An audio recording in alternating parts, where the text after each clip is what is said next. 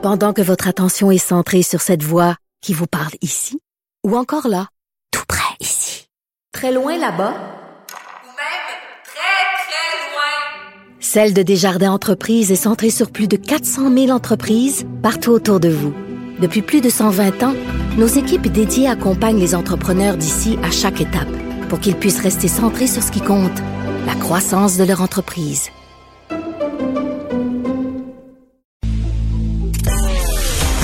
Dumont et Vincent Dessureau. Un duo aussi populaire que Batman et Robin. Cube Radio. Annonce euh, ce matin euh, qui s'est faite euh, avec le ministre Simon Jolin Barrette, annonce donc de renforcement, mesure de renforcement de l'Office de la langue française, renforcement entre autres parce que l'Office aura quelques millions de plus. il est avec nous pour en discuter. Simon Jolin Barrette, bonjour. Bonjour, M. Dumont. Vous avez promis un plan costaud sur la langue. Est-ce que ça, on comprend que c'est le hors-d'œuvre? Ben effectivement, c'est le hors-d'œuvre. C'est la première étape euh, du, euh, du plan euh, costaud en matière de protection, promotion et valorisation de la langue française. Alors, je pense que c'est important de débuter avec l'organisme qui est chargé d'application de la loi, de lui donner les outils de la Charte de la langue française. Donc, l'OQLF doit être mieux outillé. C'est la première fois en près de 25 ans qu'il qu'il recevra un budget comme comme on lui a donné, 5 millions supplémentaires, donc une, une augmentation de 28% euh, de capacité budgétaire et ça va se traduire en l'embauche de 50 personnes pour euh, accompagner les entreprises et pour l'application de la loi. Ouais. Euh, est-ce que là, je comprends qu'on ouvre de nouveaux bureaux aussi? Oui, trois nouveaux bureaux, Laval, Longueuil et Drummondville, spécifiquement pour s'assurer que ces régions-là soient couvertes par des gens qui sont sur place. Et pour les ressources à Montréal, ça va permettre de, de, de se concentrer sur euh, l'île de Montréal où il y a plusieurs défis. Donc, les équipes de Montréal maintenant vont se concentrer uniquement sur Montréal. OK, parce que Longueuil-Laval, dans le fond, c'est que Rive-Nord, Rive-Sud étaient couvertes par le bureau de Montréal. Exactement. Est-ce que c'est un aveu que Rive-Nord, Rive-Sud, je sais pas moi, Laval, euh, Brossard, euh, etc., on, on entend de plus en plus d'anglais? Ben, en fait, il très clairement, il y a des difficultés. il y a des problématiques sur à Laval et sur la rive sud de Montréal aussi. Donc, euh, il faut que, que l'action de l'OQLF euh, s'étende également sur ces territoires-là. Vous le savez, euh, l'enjeu linguistique, principalement au niveau de la francisation, se déroule à Montréal, mais également au cours des dernières années, on voit euh, chez les entreprises euh, dans le Grand Montréal, notamment à Longueuil et à Laval, euh, il y a certains enjeux, puis il faut que le QLF agisse aussi sur ces deux territoires-là. Ça peut paraître pas naturel pour votre parti de la CAQ qui se présentait comme un parti contre la contre la bureaucratie, contre les structures d'État, d'ouvrir, de donner plus d'argent à un organisme comme ça pour avoir une l'embauche de plus de fonctionnaires, trois nouveaux bureaux gouvernementaux de plus. Est-ce que vous êtes à contre-courant de, de, d'un autre aspect de votre philosophie pour, au nom de la langue? Non, je pense que la, langue, ça doit être un sujet prioritaire. Puis si on veut être sérieux dans les mesures qu'on met en place, mais ben, ça prend de l'argent, puis ça prend des ressources pour faire appliquer la charte de langue française. Euh, notamment en matière d'affichage, notamment aussi sur le fait que les Québécois ont le droit de travailler en français. Euh, les Québécois ont le droit d'être servis et informés en français. Donc, si on veut que ça se traduise concrètement, ça prend des ressources. Et vous savez, l'OQLF, au cours des, euh, je vous dirais, des 15 dernières années, euh, n'a pas été soutenu adéquatement pour faire face au mandat qu'elle a. Alors, nous, on est un parti qui est pragmatique, qui est efficace. Puis lorsqu'on a besoin de ressources à un endroit, parce que c'est une priorité gouvernementale, ben on met des ressources. Mais croyez-moi, M. Dumont, moi, je veux que ça soit efficace et efficient je me suis assuré avec l'OQLF que ça le soit. Mais vous savez, c'est peut-être que si l'Office québécois de la langue française a perdu des ressources, euh, l'organisme a eu, bon, peut-être une époque où le français prenait moins d'importance, là, mais euh, a eu mauvaise presse. On se souvient de cette intervention dans un restaurant où, euh, bon, c'était écrit en italien, on avait fait tout un cas, puis ça avait, ça avait, ça avait tourné comme du picossage finalement. L'Office s'était fait d'une réputation, non pas d'une défense réelle de la langue française, mais d'aller écœurer des petits entrepreneurs. Est-ce que vous craignez ça ou est-ce que vous, savez ça? Parce que vous craignez que ça redevienne ça? Mais en fait, c'est pas c'est pas l'objectif. Je pense que l'OQLF a, beaucoup appris là, de cet épisode-là qu'on a appelé le, le je crois.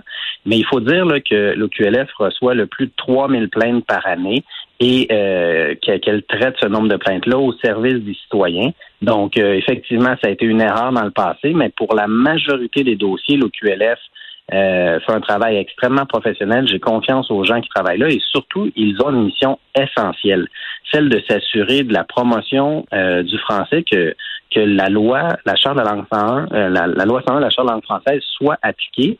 Et on est beaucoup à l'OQLF dans une mesure d'accompagnement des entreprises. Vous savez, mmh. lorsqu'une entreprise qui est non conforme, on va pas lui donner un constat d'infraction tout de suite on va l'accompagner, on va la rencontrer, on va lui expliquer comment pourrait-elle faire pour se conformer à la loi. Et mais, mais, vous allez vous allez croiser des entreprises qui s'en foutent de la francisation. Là. Ils fonctionnent pas en français, ils fonctionnent en anglais. Tous les employés ont l'air contents de ça, puis euh, ils, sont, ils vont être durs à convaincre. Là. Ben écoutez, je pense que la loi elle est là et elle doit être appliquée. Au cours des années, euh, il y a peut-être eu moins d'application de la charte de langue française, mais sur notre gouvernement, vous pouvez être certain, M. Dumont, qu'on va l'appliquer. OK. L'appliquer et la renforcer, parce que ça, on comprend bien que c'est le premier euh, premier élément. Donc, pour ajouter à un organisme existant, pour ajuster des budgets, pas besoin du Parlement. Mais il y a une partie de votre réforme de, sur la langue qui va requérir le Parlement. Là. On va s'attaquer au renforcement de la loi elle-même, de la loi 101, de la Charte de la langue française?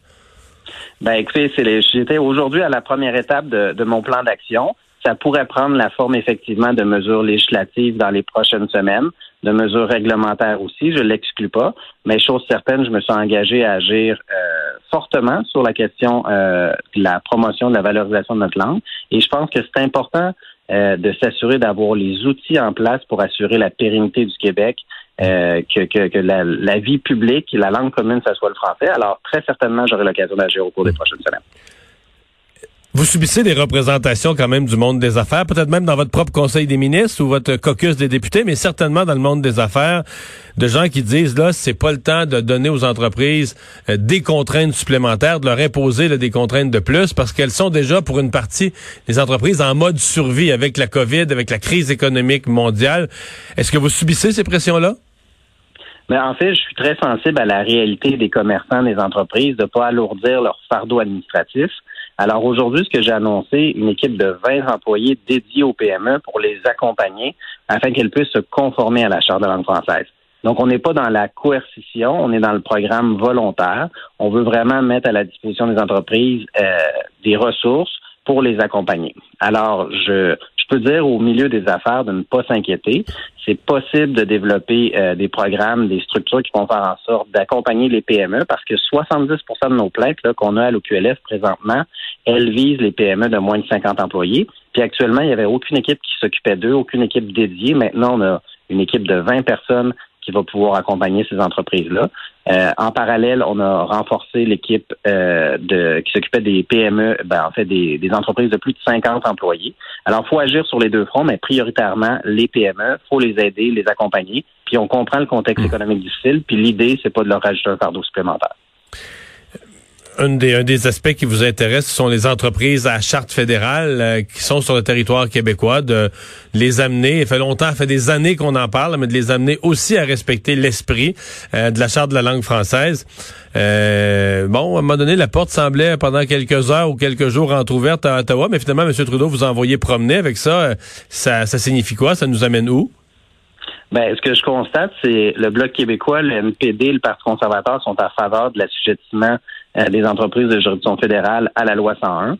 Pour nous, c'est très clair qu'on va aller de l'avant. Le gouvernement du Québec a les outils juridiques nécessaires qui sont à sa portée.